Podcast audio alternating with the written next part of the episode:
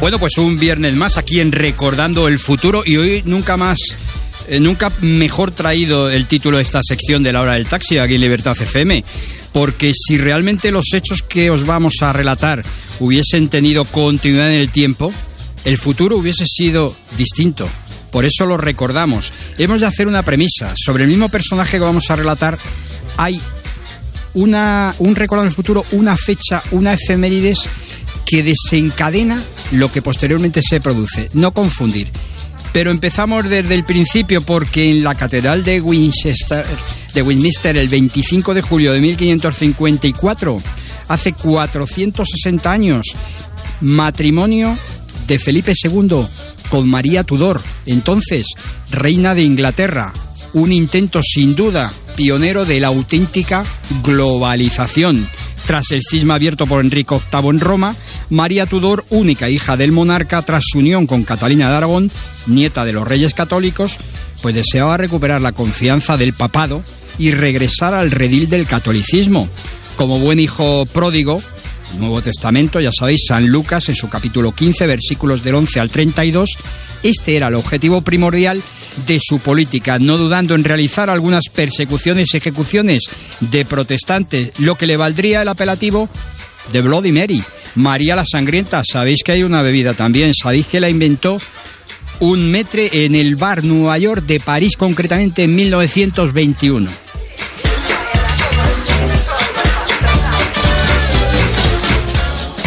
María era hija de Enrique VIII y Catalina Aragón, por lo que apenas contaba con posibilidades de ocupar el trono de Inglaterra.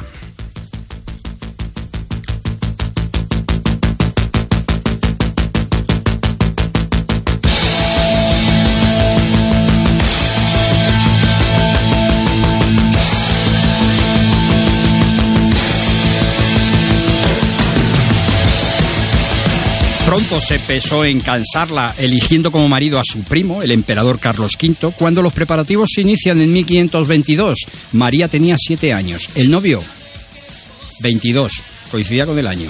Pero Carlos cambia de planes y en 1526 se casaba con Isabel de Portugal, dejando a María compuesta y sin novio como hemos dicho anteriormente, en la política por recuperar el catolicismo como religión oficial del país, debemos entender su matrimonio con Felipe II, el 25 de julio de 1554, dos días después de su primer encuentro, aunque se había formalizado meses antes con un acuerdo evidentemente político e incluso contando con la oposición del pueblo y del propio Parlamento.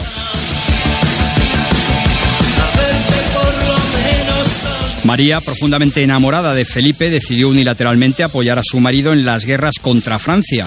La pérdida de Calais eh, provocó el distanciamiento con su pueblo, indicando que la política de María pues no era aceptada, motivando su inmediata sustitución tras su fallecimiento. No hubo prácticamente ceremonia de defunción ni sepelio. Directamente el 17 de noviembre de 1558 fallece María, posiblemente eh, pudo deberse a una peritonitis tuberculosa y dejó abierto el camino para el ascenso al trono de Isabel I.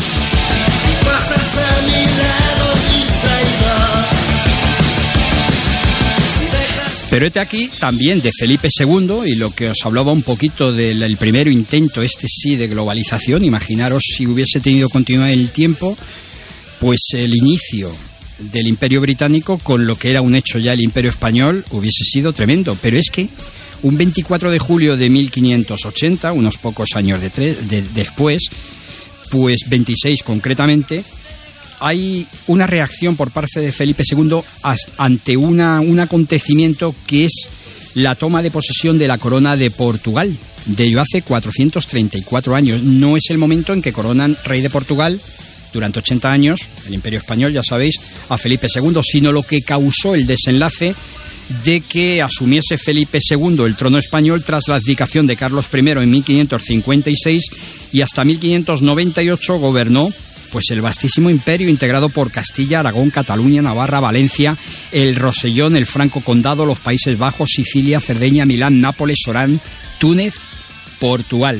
Además, su imperio afroasiático y toda la América descubierta, junto con Filipinas.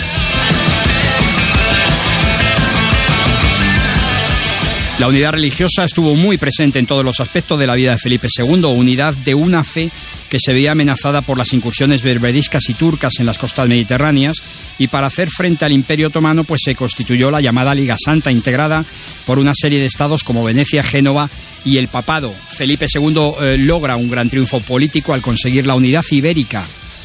Con esto, el, proclamarse el rey de Portugal eh, y sus dominios consecuentemente y al hacer valer sus derechos sucesorios en 1581. Esa es la fecha.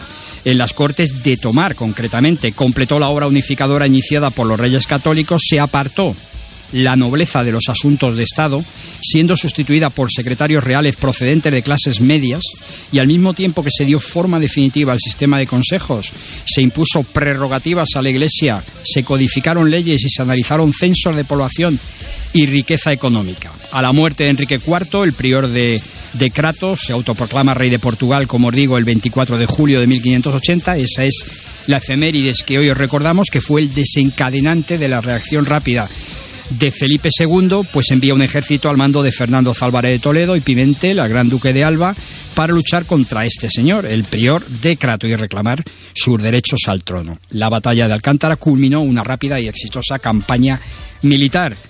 No obstante, hay que considerar que la religión entonces no era algo de índole privado, sino razón de Estado, ante la expansión otomana que disponía de su religión antagonista, como es el, mundo islámico, los musulmanes. Ya escribía Maquiavelo en El Príncipe, por, una, por otra parte, gran admirador de Felipe II. Se, se piensa que pudo estar dedicado incluso el libro El Príncipe a, este personaje, a Felipe II. Sin embargo, tuvo muchísimas críticas y a lo largo, ha tenido a lo largo de la historia aquí en España esa obra de, de Maquiavelo.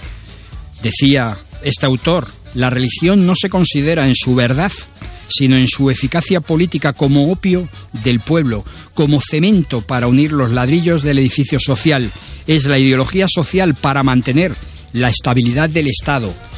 Y a la sazón que casi, casi, casi, bueno, casi, casi, en donde mantuvo su poder, Felipe II desde luego unió el Estado a través de la religión. Pero si se hubiese consolidado todos estos proyectos, sin ninguna duda, el futuro hubiese sido otro.